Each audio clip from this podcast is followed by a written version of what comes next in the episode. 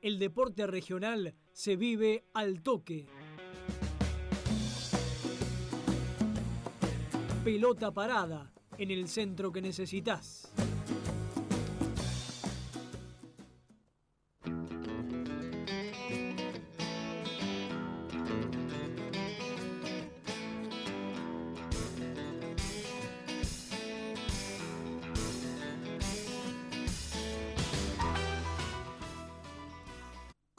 Continuamos en el centro que necesitas en este miércoles aquí por la FM al toque 101.9 y estamos comenzando las secciones, comenzando el contenido grueso del programa después de la apertura.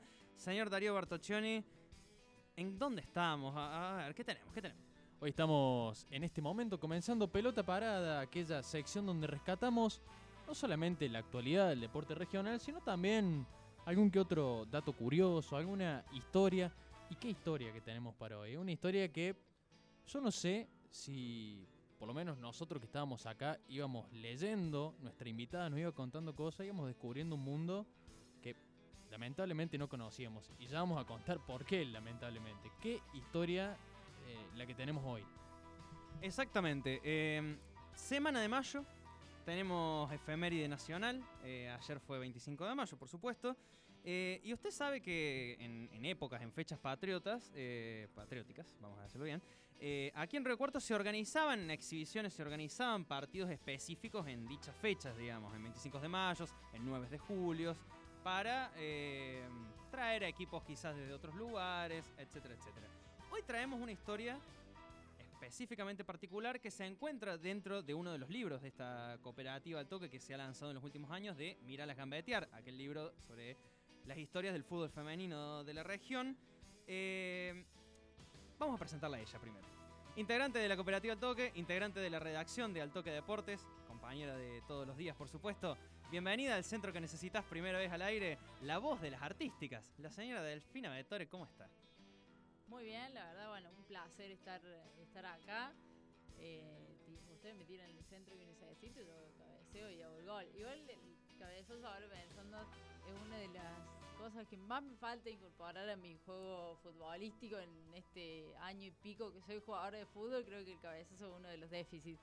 Pero después del centro eh, pego cabezazo y gol después del centro que me tiran ustedes dije, periodista, redactora de Al Toque de Deportes, integrante de la cooperativa Al Toque, escritora también en Mirá las Gambetear, futbolista, ex jugadora de hockey, de todo, Delfina.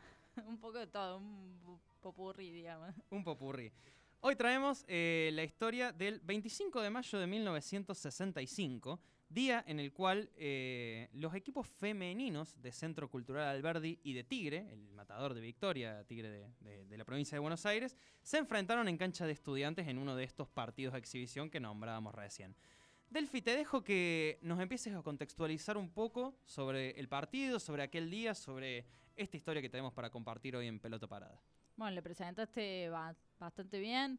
El 25 de mayo de 1965, o sea que nos vamos muy atrás en el, en el tiempo y inimaginable creo que si empezamos en, en, el último tiempo a pensar el desarrollo del fútbol femenino regional que hoy tiene ya eh, varias temporadas con fútbol femenino oficial dentro de la Liga Regional de Río Cuarto. A ver, varias, pero pocas en realidad si vamos a la historia, porque es desde el 2014 que se juega oficial en la Liga Regional de Río Cuarto. Entonces, y yendo un poquito más atrás, desde el año 2000 se empieza a pensar un poco o a ver un poco de esbozos de, de organización de fútbol femenino. Entonces, en ese contexto uno dice un partido en 1965 en la cancha de estudiantes, que no el estadio terminado como está hoy, con una sola de sus tribunas, pero sin duda uno de, uno de los escenarios más importantes del fútbol de, Río Cuarto y de la provincia, y en el año 65, entonces parece como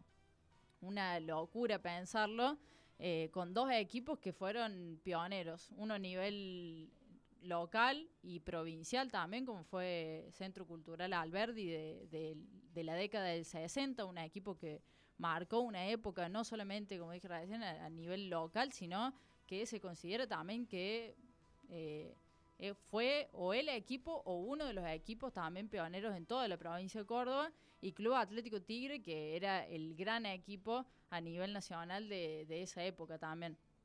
En un estadio de estudiantes repleto de gente por esta novedad de ir a ver mujeres jugar al fútbol, ¿no? Eh, entonces creo que bueno hay muchísimas aristas de, un partido que fue histórico y como decían ustedes recién en, en el inicio, eh, que muchas personas no conocen porque no, no trascendió la historia, porque bueno, eso que se está buscando también en, el último tiempo de visibilizar todas esas historias que fueron sin dudas invisibilizadas. Recién cuando, cuando comenzamos la, la sección rescataba esto, ¿no? De, yo decía, lamentablemente no se conoce porque cuando empezamos a desandar o a desarmar eh, toda esta historia y empezamos a ver, bueno, que hubo, corregime si bien el, eh, el dato, ¿cuánta gente? ¿Hay Y- un dato oficial de cuántas personas estuvieron en ese partido? Ya te lo digo bien, tengo acá ayuda, La ayuda de memoria. pero se recaudaron 300 mil pesos para el valor de la época. Imaginemos entonces. Claro, ¿cómo Ahí, puede ser? repleto estaba, hay un par de fotos históricas y estaba repleto el estadio de estudiantes. ¿Cómo puede ser entonces que algo tan, tan histórico por la magnitud, ¿no? Por ser eh, el, el estadio de estudiantes, por ser que venía un equipo de afuera, por ser que eh, la cantidad de recaudación, como algo tan grande desapareció de la historia, ¿no? Porque uno lo ve así y no es que hay un cierto recu- desapareció, se invisibilizó totalmente. Eh, que a veces no deja de sorprender, ¿no? Tampoco eh, esta cuestión.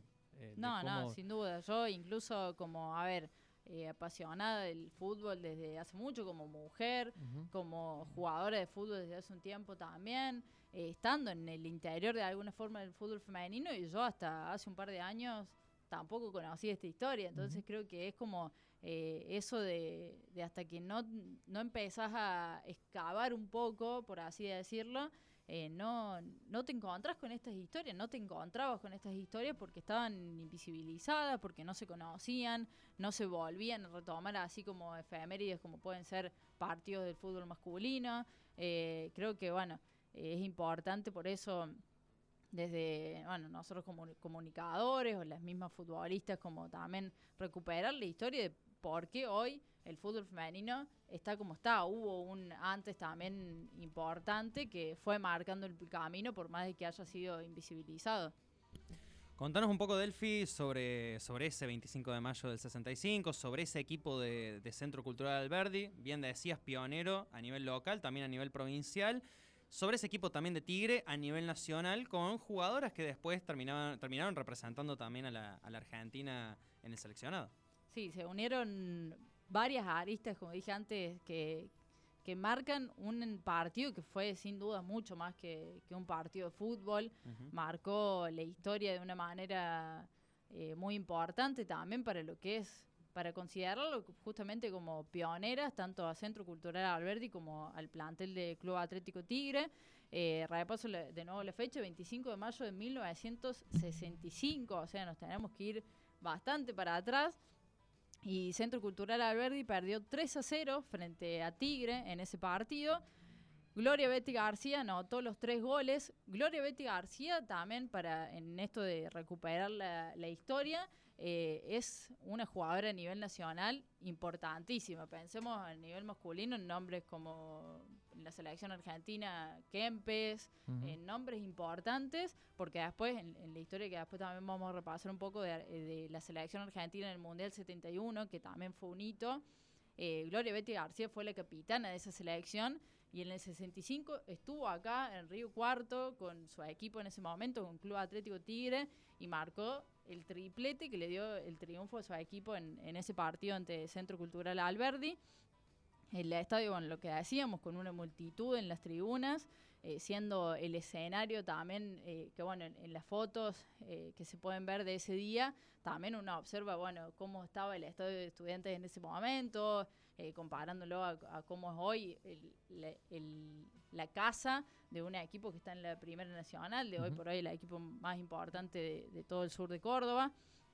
Y Club Atlético Tigre, que, como decíamos, pionero a nivel nacional y que tuvo en, en su plantel de la década del 60, que vino a jugar acá, varios jugadores que después fueron parte de la selección argentina, como mencionaba, Gloria Betty García, Bianca Bruccoli, Eva Lembesi, Zulma, Zulma Gómez, Zunilda Troncoso, que después integraron la selección argentina del 71, y en Centro Cultural Alberdi, una de las que se considera también pioneras de lo que es nuestro fútbol regional, Mercedes Luna, conocida en ese momento como la Pele, comparándolo por, por algunas características físicas y futbolistas con el astro brasileño. Entonces, hay como toda una historia alrededor del partido que se puede sacar muchísimo jugo y que es una historia además muy linda, muy importante. Y bueno, volvemos a esto de, de no entender por qué ha sido tantos años eh, invisibilizada, no conocida. Ya te vamos a preguntar sobre el Mundial, pero eh, nos vamos a quedar un poquito ahora en la década del 60. ¿Cómo era la organización de ese torneo? Porque, eh, bueno, hay datos que decíamos, el Mundial no es reconocido por la FIFA, pero es el único Mundial de fútbol femenino que, que era en ese momento. ¿Cómo era la organización local del fútbol femenino? El tema de los equipos, com- la competencia, los viajes. Había m- pocos equipos para ese momento, por eso mencionamos, incluso a nivel provincial, por eso lo de Centro Cultural Alberdi como uno de los equipos pioneros en toda la provincia de Córdoba, no solamente a nivel local, pero bueno, un poco de, de partidos antes de, por ejemplo, este partido en estudiantes, Centro Cultural Alberdi que tenía do- como dos equipos, ¿sí? Como hace un tiempo la universidad con su equipo verde y Uniblanco, blanco, univerde, claro. eh, Centro Cultural Alberdi con dos equipos que, bueno, fueron a jugar eh. Acá tengo el celeste y el otro blanco. Jugaron un partido amistoso contra, eh, en- perdón, en cancha de, de Belgrano de Coronel Moldes. Eh, creo que es como un poco esos primeros esbozos de, de equipos, de un poco de mostrar lo que era el fútbol femenino. eh, pensemos en Moldes, en Río Cuarto. Eh, había también un participante también de General de ESA, jugadoras que, que después fueron parte también del equipo de Tigre, eh, pero esbozos así como muy aislados, jugadoras que, bueno, la propia Pelé, también la propia, en realidad, Mercedes Luna, eh, Patricia Carrizo, que se apodaba también la Maradona, que apareció más en la década del 70, jugadores que cuando cuentan sus historias, esto de que, a ver, se tenían que, que esconder de su familia a veces para jugar, eh, hay una historia también de que está en el libro de unas hermanas de General de esa que eh, porque el tío les, les prestaba la zapatilla escondida de sus padres para poder ir a jugar. Entonces hay como todas esas historias de esa época en que el, el fútbol no estaba permitido para las mujeres, pero que sin embargo, a pesar de todo eso, teníamos eh, acá en Río Cuarto un equipo que, que podía aspirar a mucho más porque así lo, lo demostraba. Jugó contra el equipo en ese momento, mejor equipo de nivel nacional.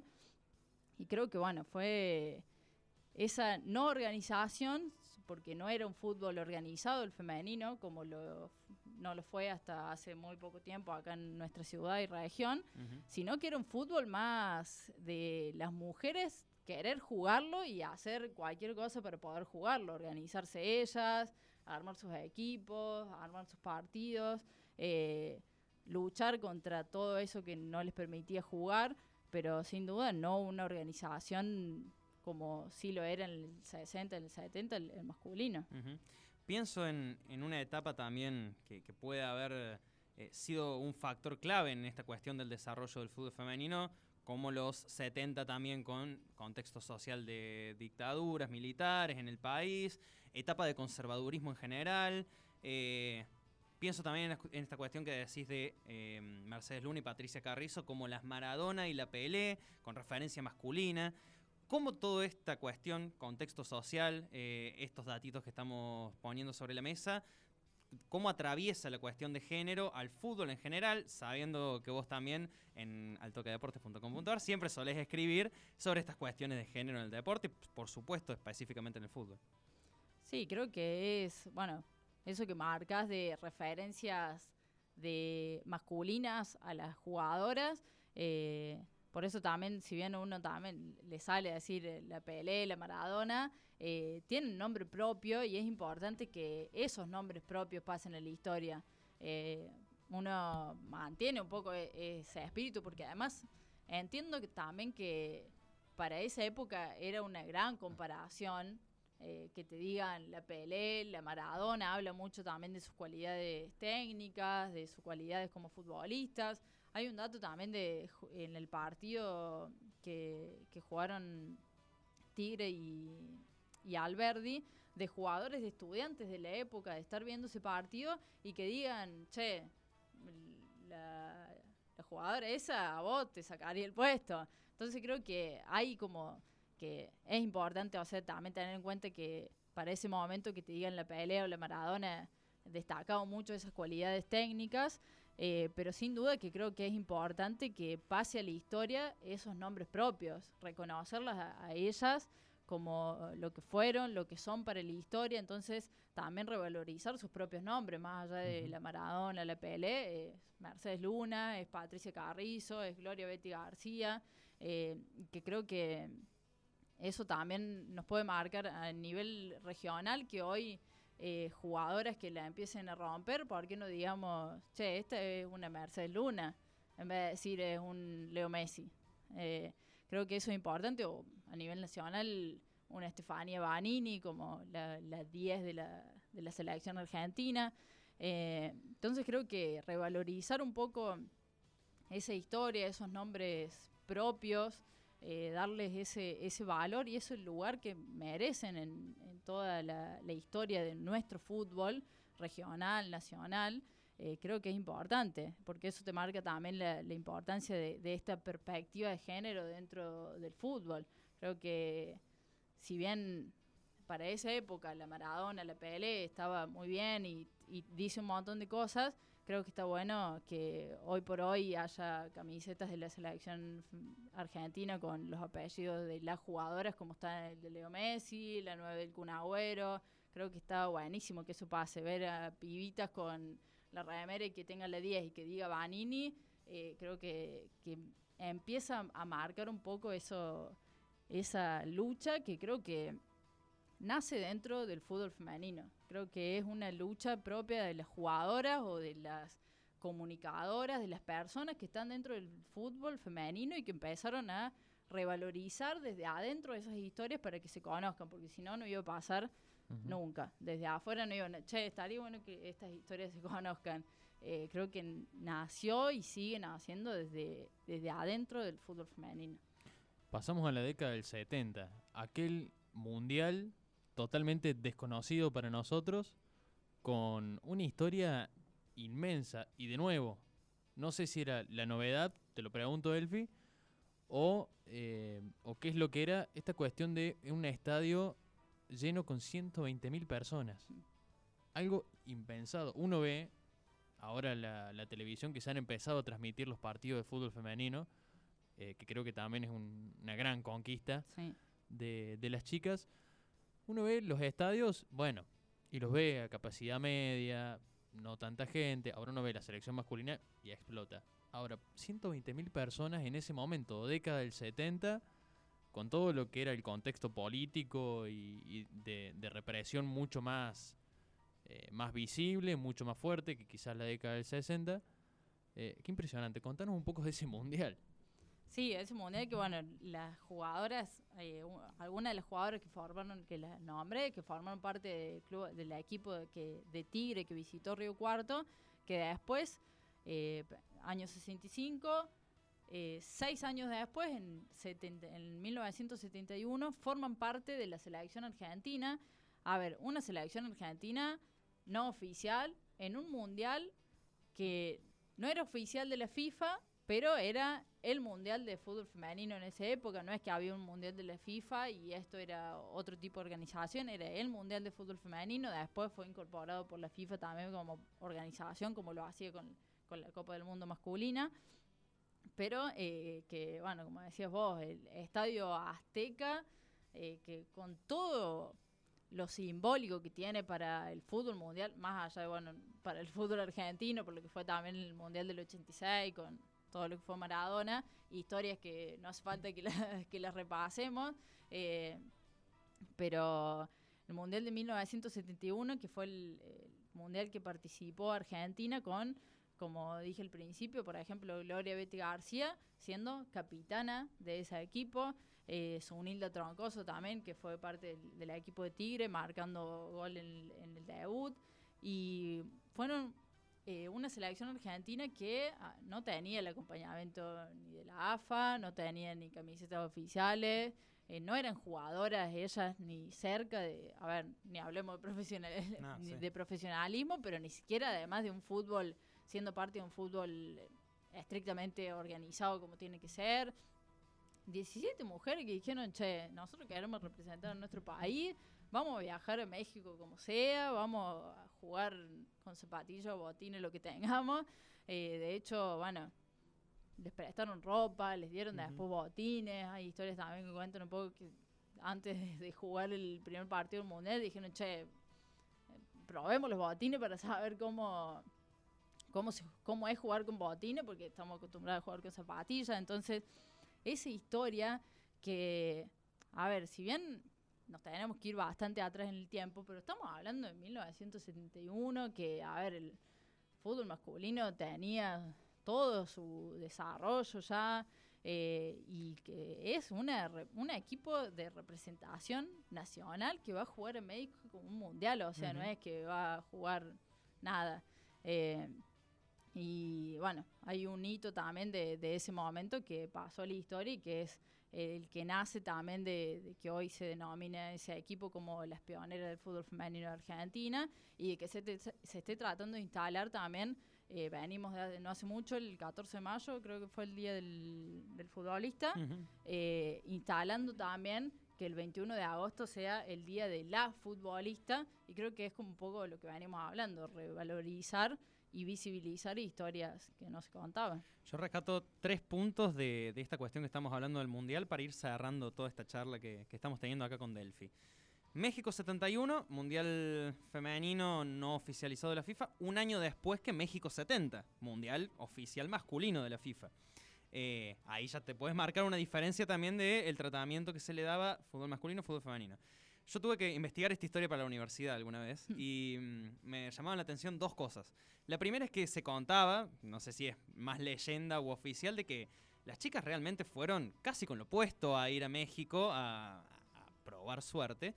Y se contaba que iban a las discotecas a la noche a hacer karaoke que les pagaban hacia la Hacían gorra. chan- changuitas. Hacían changuitas en México para bancarse después botines, y etcétera, etcétera. Porque el tipo que la lleva, cuando llegan a México, se hace el otro. Algo así fue Sí, la sí. historia. Entonces, como que las chicas quedaron ahí en México casi varadas por jugar el mundial, digamos. Tuvieron que valerse de estas changuitas. Y la otra, creo que la más destacada y la que más me llamó la atención a mí cuando, cuando lo investigué alguna vez a esto, esta cuestión de Estadio Azteca, mundial. Argentina contra Inglaterra, segundo partido creo que fue de Argentina Sí. en ese mundial. El Argentina, primero fue contra México. el primero fue contra México. Argentina gana 4 a 1 con cuatro goles de la misma jugadora, si no me confundo, de Sí, Elba Selva. Elba Selva. Elba Más Selva. menos uno de los nombres. Elba Selva, además tenés un nombre de, de- de cántico, digamos, un nombre que no te podés olvidar. Bueno, 15 años después, Argentina-México, Estadio Azteca, misma cantidad de multitud alrededor, Maradona, los goles a los ingleses, el Argentina-Inglaterra que todos conocemos, digamos. ¿Por qué esa historia, que si bien sucedió 15 años antes, justamente además, está tan tapada? No sé si por lo otro, por lo del 86. También hay un contexto de guerra de Malvinas y un montón de cosas también alrededor de, de lo que implicaba enfrentarse a Inglaterra. Pero aquella historia quedó en la nebulosa esa cuestión del Mundial Femenil. Sí, porque además, más allá de, todo lo que significó después del partido de México 86, el triunfo contra Inglaterra, eh, los dos goles de Diego, creo que hay. que acá no se trata de. a ver, ¿qué fue más épico que.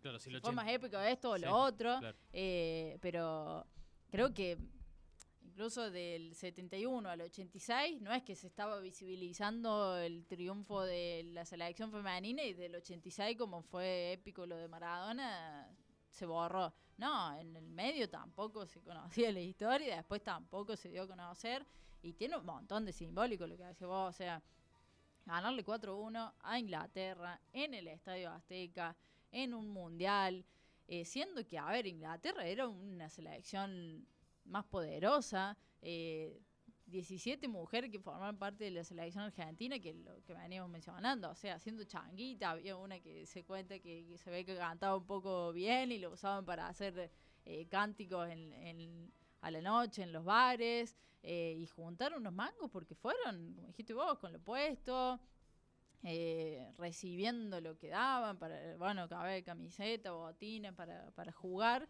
y que salieron a jugar un partido y le ganaron 4-1 a Inglaterra. Entonces, eh, a ver, con esto de la autogestión que siguió teniendo y que sigue teniendo mucho el fútbol femenino en los clubes, eh, y ahí representado totalmente una selección femenina autogestionada para ir a representar a nuestro país y que encima consigue un triunfo histórico, épico. Ahora que estamos hablando mucho de las épicas del, del fútbol, con esto de River y de cosas que van pasando, eh, algo épico, sin dudas, y que, a ver, tiene que tener su lugar en la historia como se merece. Eh, este partido es el que fue el 21 de agosto del 71 y es la razón por la que se, se instala ya desde hace un par de años, por más de que en algunos lugares no sea de, de forma oficial, por la legislatura eh, y todo ese tema más de formalidad, digámoslo, pero que ya en el fútbol femenino eh, se instala que el día de nosotras, de la futbolista, eh, no es el 14 de mayo, sino el 21 de agosto y esto, revalorizar esta historia que, a ver, es nuestra, eh, nos tiene que poner la piel de gallina de la misma forma que nos pone ver el golazo de- del Diego. Y creo que en eso, bueno, lo que decía antes, de las propias jugadoras, de hecho, las pioneras del, fútbol femenino eh, de Argentina, que es una organización, la, la crea Lucila Sandoval, una jugadora que porque fue no sabía y se fue a inscribir a la AFA para porque tenía que jugar y ve un- una foto de una selección femenina y dice, ¿estas quiénes son? Si yo no conozco ninguna selección femenina que haya jugado en el 70 y empieza a investigar y desde ahí empieza ella a dar conocer todas estas historias a Gloria Betty García, a Elba Selva y, y bueno, y instalar ahora todo lo que estamos instalando, ¿no? El 21 de agosto, este partido, eh, el partido del 25 de mayo acá nosotros en, lo que es nuestra región. Entonces creo que, nada, hay además son historias que realmente son apasionantes. Lo que decís vos, Elba Selva, además tiene como todo un. hizo cuatro goles, tiene como todo un poder tremendo. Hay una sección en este programa que es Planeta al Toque, en la que nosotros eh, sabemos traer, rescatar efemérides y, bueno, un poco desarmarla, desmenuzarla, ir contando algunas cuestiones con lujo, detalle. Yo creo que vamos a seguir charlando de esto y se va a merecer un buen Planeta al Toque en algún momento, porque realmente es una historia apasionante. Ahora que la estoy escuchando, eh, me genera esto, ganas de, de- de entrar al toque de deportes y empezar a leer, empezar a buscar, eh, y que realmente ganas de que todos conozcan esta historia que es tan apasionante como la selección del 86, como lo que vino después y como todas las épicas del fútbol, que es lo que estás diciendo. Te vamos a seguir invitando, Delphi. Pero fue un poco, un poco más largo, pero creo que tiene, que tiene mucho y que, bueno, gran parte del, del presente de nuestro fútbol femenino, hablando tanto a nivel regional como nacional, creo que de, de empezar a rescatar esta historia nace también eh, después de empezar la lucha de la profesionalización del fútbol femenino, de eso nace también la actualidad que hoy tiene nuestro fútbol regional con eh, cada vez más equipos, cada vez más jugadoras, que los clubes que hoy jugamos en la, en la liga regional tengamos nuestros propios equipos y no eh, heredados como pasaba al principio, que bueno, a la camiseta que sobra del masculino, tomen, póngansela. Eh, creo que son todas cosas simbólicas que, que van sumando eh, y que bueno, que te rescato eso, creo que nace mucho del interior del fútbol femenino, de las propias jugadoras, de las propias comunicadoras, periodistas que están alrededor del fútbol femenino y que dirigentes también. Y que estamos cambiando la historia y revalorizando a Mercedes Luna, Patricia Carrizo, a Gloria Betty García, partidos como el de Tigre eh, contra Alberdi, al Mundial 71, bueno, creo que eh, estos espacios también sirven para, para eso. Recuperar el pasado para ver también lo que hacemos en el presente y lo que se hará también en el futuro. Delphi, muchísimas gracias por haber pasado por Pelota Parada, por el centro que necesitas. Y tenemos una costumbre que a cualquier invitado que pase por este programa le pedimos que nos tire un tema para continuar, para dejar y para cerrar esta sección. Así que si te, te dejo, porque ya sé que es medio particular, te dejo explicarlo un poquito y lo presentamos. Bueno, creo que primero agradecer por, por el espacio, la verdad que un placer charlar con, con ustedes, estar en este programa, que bueno, creo que después del centro hemos hecho un golazo con toda esta historia para seguir dándola a conocer y bueno, sin duda que, que bueno, creo que es lo más importante para seguir revalorizando y, y dándole voz a, a estas historias. Eh, la canción es Il più grande spettacolo dopo il Big Bang, espero haberlo pronunciado bien, en italiano, de Lorenzo Giovanotti, una canción que, bueno, para mí tiene una, toda una significación muy especial y que, bueno, creo que la traducción es el gran, el más grande espectáculo después del Big Bang y bueno, creo que lo podemos, eh, si bien no tiene nada que ver la canción con el fútbol femenino, creo que podemos decir que uno de los grandes espectáculos después del Big Bang en nuestro fútbol fue el partido del 25 de mayo. Música internacional para despedir eh, esta sección, esta pelota parada.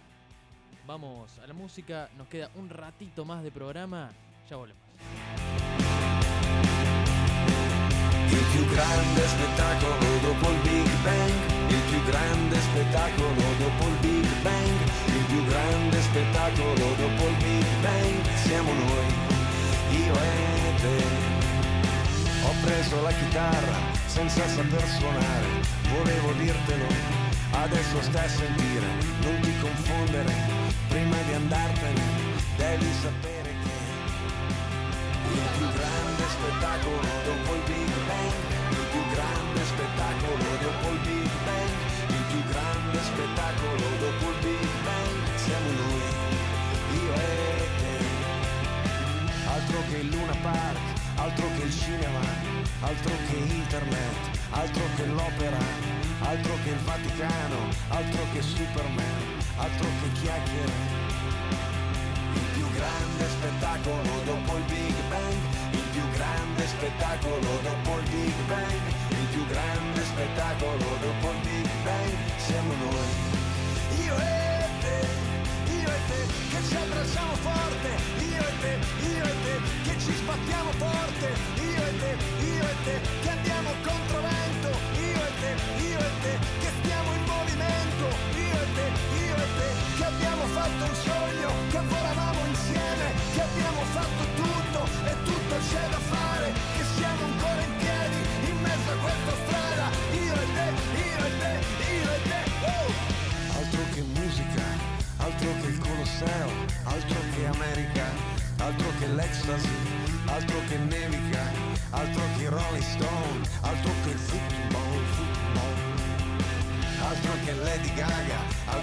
oceani, altro che argento e oro, altro che il sabato, altro che le astronavi, altro che la tv, altro che chiacchiere.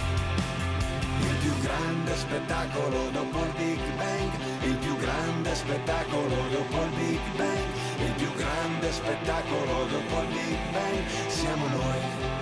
Io e te, che abbiamo fatto pugni, io e te, io e te, fino a volersi bene, io e te, che andiamo alla deriva,